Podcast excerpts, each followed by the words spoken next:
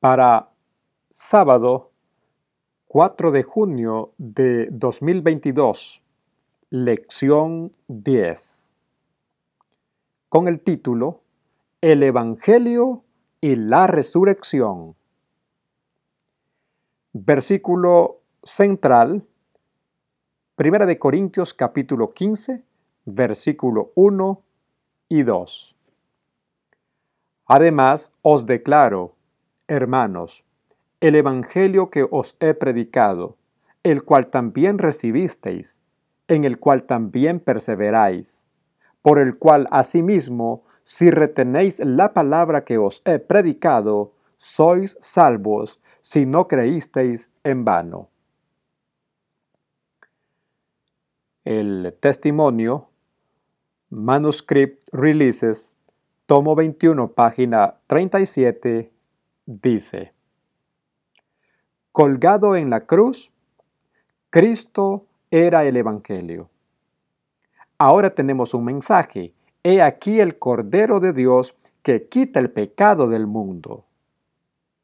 No mantendrán los miembros de nuestra iglesia sus ojos fijos en un Salvador crucificado y resucitado en quien se centran sus esperanzas de vida eterna? Este es nuestro mensaje, nuestro argumento, nuestra doctrina, nuestra amonestación a los impenitentes, nuestro estímulo para los afligidos, la esperanza para todo creyente. Lectura adicional del el libro Consejos para los Maestros, página 22 hasta la 24. Domingo 29 de mayo, subtítulo 1. Encarnación. A. ¿Cómo dieron los ángeles el mensaje sobre el nacimiento de Cristo y qué les había ordenado Dios? Lucas capítulo 2, verso 10 y 11 dice, Mas el ángel les dijo, No temáis, porque he aquí os doy evangelio de gran gozo, que será a todo el pueblo, que os es nacido hoy Salvador, que es Cristo el Señor en la ciudad de David. Hebreos capítulo 1, versos 6 al 8. Y otra vez, cuando metiendo al primogénito en la redondez de la tierra, dice, y adórenlo todos los ángeles de Dios. Y ciertamente de los ángeles dice, el que hace a sus ángeles espíritus y a sus ministros llama de fuego más al Hijo, tu trono, oh Dios, por el siglo del siglo, vara de equidad, la vara de tu reino. El deseado de todas las gentes, página 31, dice, Al oír estas palabras, las mentes de los atentos pastores se llenaron de visiones gloriosas. El libertador había nacido en Israel con su llegada se asociaban el poder, la exaltación, el triunfo, pero el ángel debía prepararlos para reconocer a su Salvador en la pobreza y humillación. Letra B. ¿Cómo fue profetizado el nacimiento de Cristo? Isaías capítulo 7, versículo 14. Por tanto, el mismo Señor os dará señal. He aquí que la Virgen concebirá y dará a luz un hijo, y llamará su nombre Emmanuel. El libro de Mateo capítulo 1 versos 22 y 23 también dice, Todo esto aconteció para que se cumpliese lo que fue dicho por el Señor por el profeta que dijo, He aquí una virgen concebirá y dará a luz un hijo, y llamarás su nombre Emmanuel, que es, si lo declaras, Dios con nosotros. El deseado de todas las gentes, página 11, también dice, Cristo vino a nuestro mundo para manifestar esta gloria. Vino a esta tierra obscurecida por el pecado para revelar la luz del amor de Dios, para ser Dios con nosotros. Por lo tanto, fue profetizado de él y será llamado su nombre Emmanuel. Lunes 30 de mayo. Segundo subtítulo. Una vida perfecta. Letra A. ¿Qué nos es dicho sobre la vida entera de Cristo en la tierra? Isaías capítulo 53, versículo 2 al 4 dice, Con todo eso subirá como renuevo delante de él y como raíz de tierra seca. No hay parecer en él, ni hermosura. Le veremos, mas sin atractivo para que le deseemos. Despreciado y desechado entre los hombres, varón de dolores, experimentado en flaqueza. Como que escondimos de él el rostro, fue menospreciado y no lo estimamos. Ciertamente llevó Él nuestras enfermedades y sufrió nuestros dolores. Y nosotros le tuvimos por azotado, por herido de Dios y abatido. Lucas capítulo 4, verso 18 y 19 también dice, El Espíritu del Señor es sobre mí, por cuanto me ha ungido para predicar el Evangelio a los pobres me ha enviado para sanar a los quebrantados de corazón, para pregonar a los cautivos libertad y a los ciegos vista, para poner en libertad a los quebrantados, para pregonar el año agradable del Señor. También el libro de Hechos, capítulo 10, verso 38, dice, A Jesús de Nazaret, como le ungió Dios del Espíritu Santo y de potencia, que anduvo haciendo bienes y sanando a todos los oprimidos del diablo, porque Dios era con él. En el libro Fundamental of Christian Education, página 382, dice, La vida entera de Cristo fue un preludio de su muerte en la cruz. Su carácter era una vida de obediencia a todos los mandamientos de Dios y debía ser un ejemplo para todos los hombres de la tierra. Su vida fue la aplicación de la ley en la humanidad. Esa ley fue transgredida por Adán, pero Cristo, por su perfecta obediencia a la ley, redimió el vergonzoso fracaso y la caída de Adán. También en Palabras de Vida del Gran Maestro, página 342, dice, Cristo, el resplandor de la gloria del Padre, vino al mundo como su luz, vino a representar a Dios ante los hombres. En el siguiente testimonio, Leemos Testimonios para la Iglesia, tomo 9, página 26. La obra de Cristo debe servirnos de ejemplo. Continuamente iba de un lugar a otro haciendo bienes.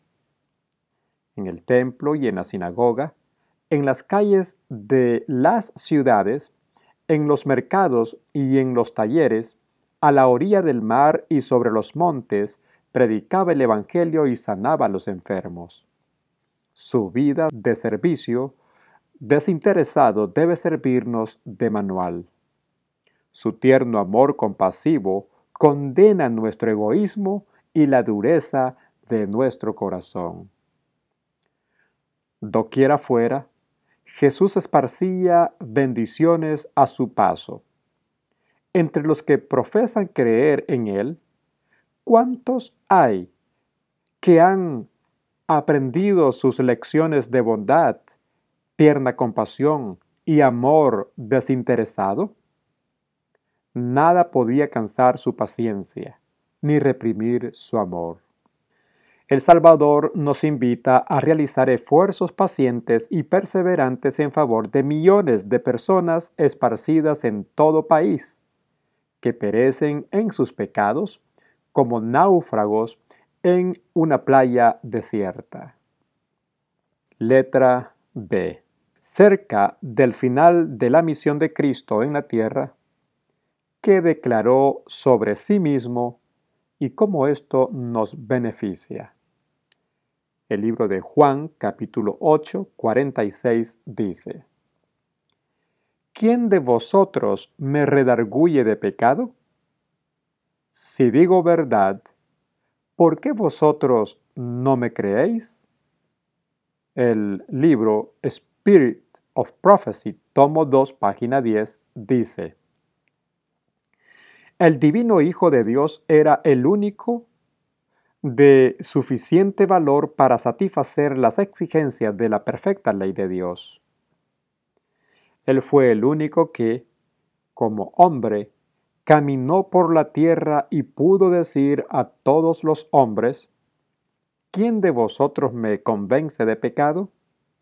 Se había unido al Padre en la creación del hombre y tenía el poder a través de su propia perfección divina de carácter de expiar el pecado del hombre y de elevarlo y devolverlo a su primer estado. Martes 31 de mayo. Parte 3. Subtítulo Él murió por la humanidad. Letra A. Describe el punto culminante del Evangelio y su impacto. Primera de Corintios capítulo 15, verso 3. Porque Primeramente os he enseñado lo que asimismo yo aprendí, que Cristo murió por nuestros pecados, conforme a las Escrituras. El testimonio, manuscript release, tomo 21, página 37, dice, Colgado en la cruz, Cristo era el Evangelio. Si podemos despertar un interés en las mentes de los hombres que les haga fijar sus ojos en Cristo, podemos hacernos a un lado y pedirles que solo sigan fijando sus ojos en el Cordero de Dios. Así reciben su lección. El que quiera venir en pos de mí, que se niegue a sí mismo, que tome su cruz y me siga. Aquel cuyos ojos están fijos en Jesús, lo dejará todo. Morirá al egoísmo, creerá en toda la palabra de Dios, que es tan gloriosa y maravillosamente exaltada en Cristo. Otro testimonio. A fin de conocerle, página 66 dice, el Hijo de Dios fue rechazado y despreciado por nosotros. Al ver plenamente la cruz, al contemplar por fe los sufrimientos de Cristo, ¿podéis narrar vuestra historia de dolor y vuestras pruebas?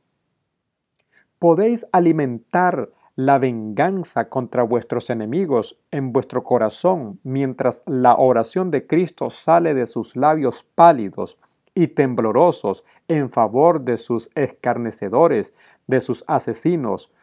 Padre, perdónalos porque no saben lo que hacen. Lucas 23:34.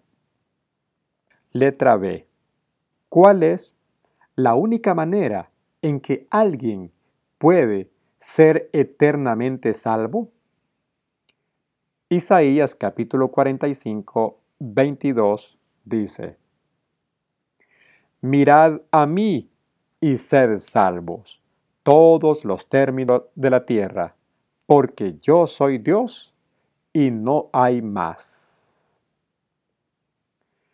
Juan capítulo 3, verso 14 al 16 también dice, Y como Moisés levantó la serpiente en el desierto, así es necesario que el Hijo del Hombre sea levantado, para que todo aquel que en él creyere no se pierda, sino que tenga vida eterna. Porque de tal manera amó Dios al mundo, que ha dado a su Hijo único, para que todo aquel que en él cree no se pierda, mas tenga vida eterna. Verso 36. El que cree en el Hijo tiene vida eterna, mas el que al Hijo es incrédulo no verá la vida, sino que la ira de Dios permanece sobre él. Segunda de Corintios capítulo 5, verso 21. Al que no conoció pecado, lo hizo pecado por nosotros, para que nosotros fuésemos hechos justicia de Dios en él.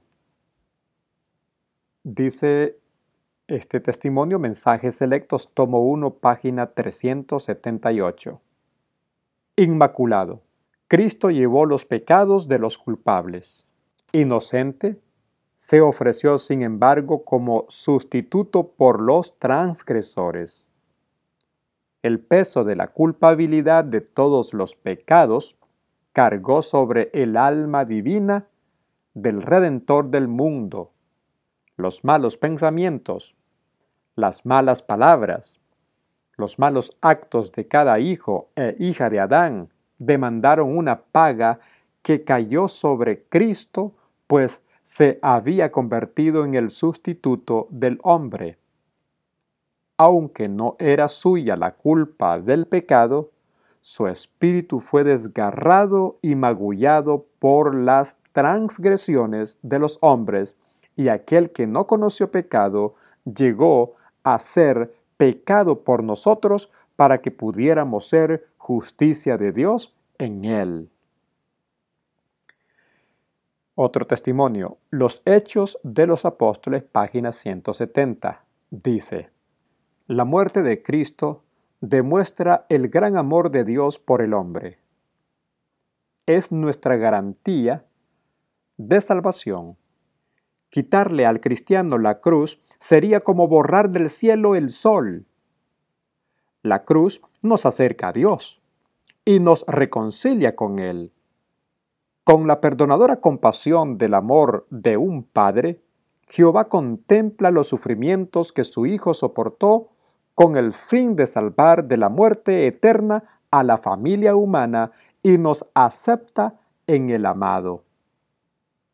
Miércoles primero de junio. Subtítulo 4. Él ha resucitado. Letra A. Qué maravillosas nuevas recibieron de los ángeles María Magdalena y las demás mujeres. Lucas capítulo 24, versos 5 al 8 dice, y como tuviesen ellas temor y bajasen el rostro a tierra, les dijeron, ¿por qué buscáis entre los muertos al que vive? No está aquí, mas ha resucitado. Acordaos de lo que os habló cuando aún estaba en Galilea, diciendo, es necesario que el Hijo del Hombre sea entregado en manos de hombres pecadores y que sea colgado en un madero y resucite al tercer día. Entonces ellas se acordaron de sus palabras. El libro, el testimonio, el deseado de todas las gentes, páginas 732 y 733 dice, las mujeres se dieron vuelta para huir, pero las palabras del ángel detuvieron sus pasos. No temáis, vosotras, les dijo, porque yo sé que buscáis a Jesús, que fue crucificado. No está aquí, porque ha resucitado como dijo. Venid, ved el lugar donde fue puesto el Señor, e id presto decida a sus discípulos que ha resucitado de los muertos. Mateo capítulo 28, versos 5 al 7. Ha resucitado, ha resucitado. Las mujeres repiten las palabras vez tras vez. Ya no necesitan las especias para ungirle. El Salvador está vivo y no muerto. Recuerdan ahora que cuando hablaba de su muerte, les dijo que resucitaría. ¿Qué día es este para el mundo? Prestamente las mujeres se apartaron del sepulcro y con temor y gran gozo fueron corriendo a dar las nuevas a sus discípulos. Letra B. ¿Cuán esencial es la resurrección de Cristo para el plan de salvación? Primera de Corintios capítulo 15, versículo 4 y versículo 12 hasta el 20 dice, y que fue sepultado y que resucitó al tercer día conforme a las escrituras. Y si el Cristo es predicado que resucitó de los muertos, ¿cómo dicen algunos entre vosotros que no hay resurrección de muertos? Porque si no hay resurrección de muertos, Cristo tampoco resucitó. Y si Cristo no resucitó, vana es entonces vuestra predicación, vana es también vuestra fe. Y aún somos hallados falsos testigos de Dios, porque hemos testificado de Dios que Él haya levantado al Cristo, al cual, empero, no levantó si los muertos no resucitan. Porque si los muertos no resucitan, tampoco Cristo resucitó. Y si el Cristo no resucitó, vuestra fe es vana y aún estáis en vuestros pecados. Entonces también los que durmieron en, en el Cristo son perdidos. Si en esta vida solamente esperamos en el Cristo, somos los más miserables de todos los hombres. Más ahora, Cristo ha resucitado de los muertos. Primicia de los que durmieron es hecho. Dice este testimonio Los Hechos de los Apóstoles, página 257 y 258.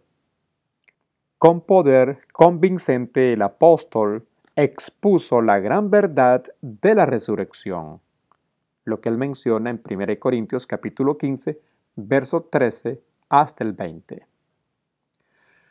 Pablo dirigió los pensamientos de los hermanos corintios a los triunfos de la mañana de la resurrección, cuando todos los santos que duermen se levantarán para vivir para siempre con el Señor.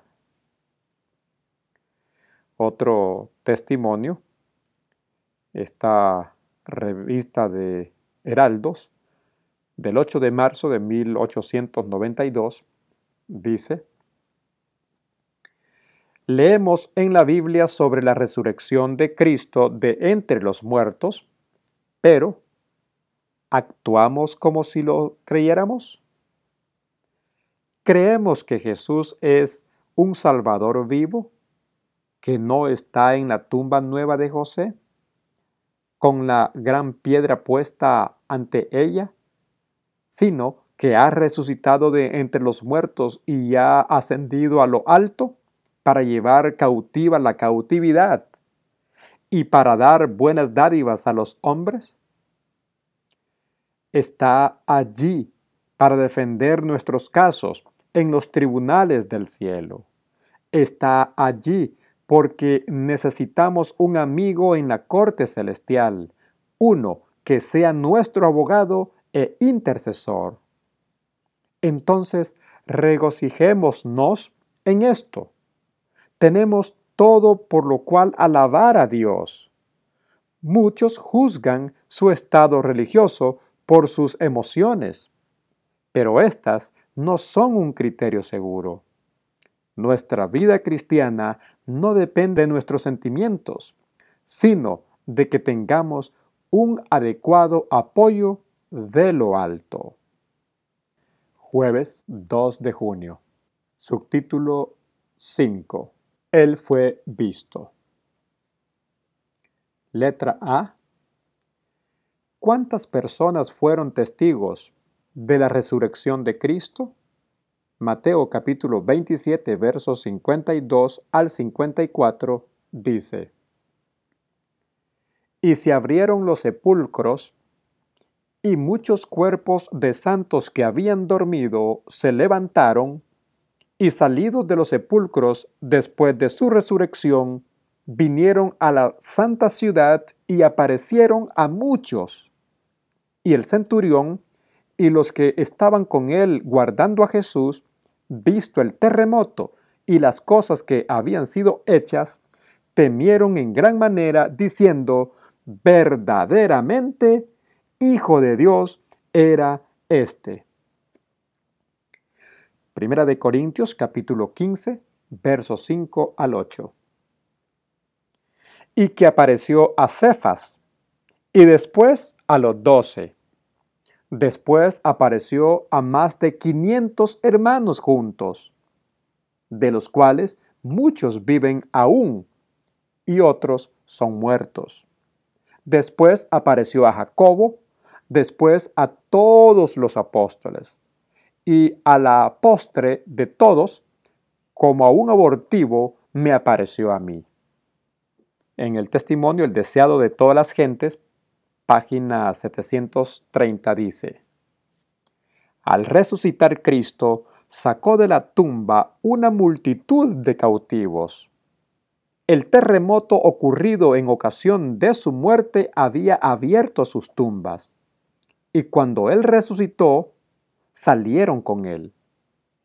Eran aquellos que habían sido colaboradores con Dios y que, a costa de su vida habían dado testimonio de la verdad.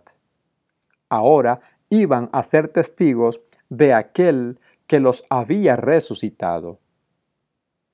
Estos entraron en la ciudad y aparecieron a muchos, declarando, Cristo ha resucitado de los muertos y nosotros hemos resucitado con él. Así fue inmortalizada la sagrada verdad de la resurrección. Letra B. ¿Qué es prometido a todos los creyentes fieles? Primera de Corintios capítulo 15, versos 51 al 55, dice, He aquí, os digo un misterio, todos ciertamente resucitaremos, mas no todos seremos transformados en un momento, en un abrir de ojos, a la final trompeta, porque será tocada la trompeta y los muertos serán levantados sin corrupción, mas nosotros seremos transformados. Porque es necesario que esto corruptible sea vestido de incorrupción y esto mortal sea vestido de inmortalidad. Y cuando esto corruptible fuere vestido de incorrupción y esto mortal fuese vestido de inmortalidad, entonces será cumplida la palabra que está escrita, sorbida es la muerte con victoria. ¿Dónde está, oh muerte, tu aguijón? ¿Dónde, oh sepulcro, tu victoria? Primera carta a los tesalonicenses capítulo 4 verso 13 al 18 también dice, Tampoco, hermanos, queremos que ignoréis acerca de los que duermen, que no os entristezcáis como los otros que no tienen esperanza. Porque si creemos que Jesús murió y resucitó, así también traerá Dios con él a los que durmieron en Jesús. Por lo cual os decimos esto en palabra del Señor, que nosotros que vivimos, que quedamos hasta la venida del Señor, no seremos delanteros a los que durmieron. Porque el mismo Señor con aclamación, con voz de arcángel y con trompeta de Dios, descenderá del cielo y los muertos en Él, en Cristo, resucitarán primero. Luego nosotros, los que vivimos, los que quedamos, y juntamente con ellos seremos arrebatados en las nubes a recibir al Señor en el aire y así estaremos siempre con el Señor. Por tanto, consolaos los unos a los otros en estas palabras. El deseo de todas las gentes, página 489, dice, Jesús declaró, Yo soy la resurrección y la vida. En Cristo hay vida original, que no proviene ni deriva de otra. El que tiene al Hijo, tiene la vida. Primera de Juan, capítulo 5, verso 12. La divinidad de Cristo es la garantía que el creyente tiene de la vida eterna. El que cree en mí, dijo Jesús, aunque esté muerto, vivirá y todo aquel que vive y cree en mí no morirá eternamente. ¿Crees esto? Cristo miraba hacia adelante, a su segunda venida. Entonces los justos muertos serán resucitados incorruptibles y los justos vivos serán trasladados al cielo sin ver la muerte. Viernes 3 de junio. Preguntas de repaso personal. 1. ¿Qué nos enseña la encarnación de Cristo sobre la humildad? 2.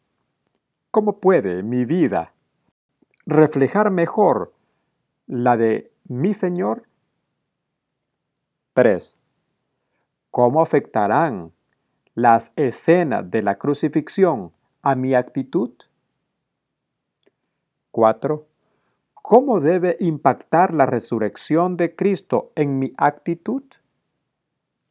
5. ¿Qué debemos comprender sobre el significado de la divinidad de Cristo?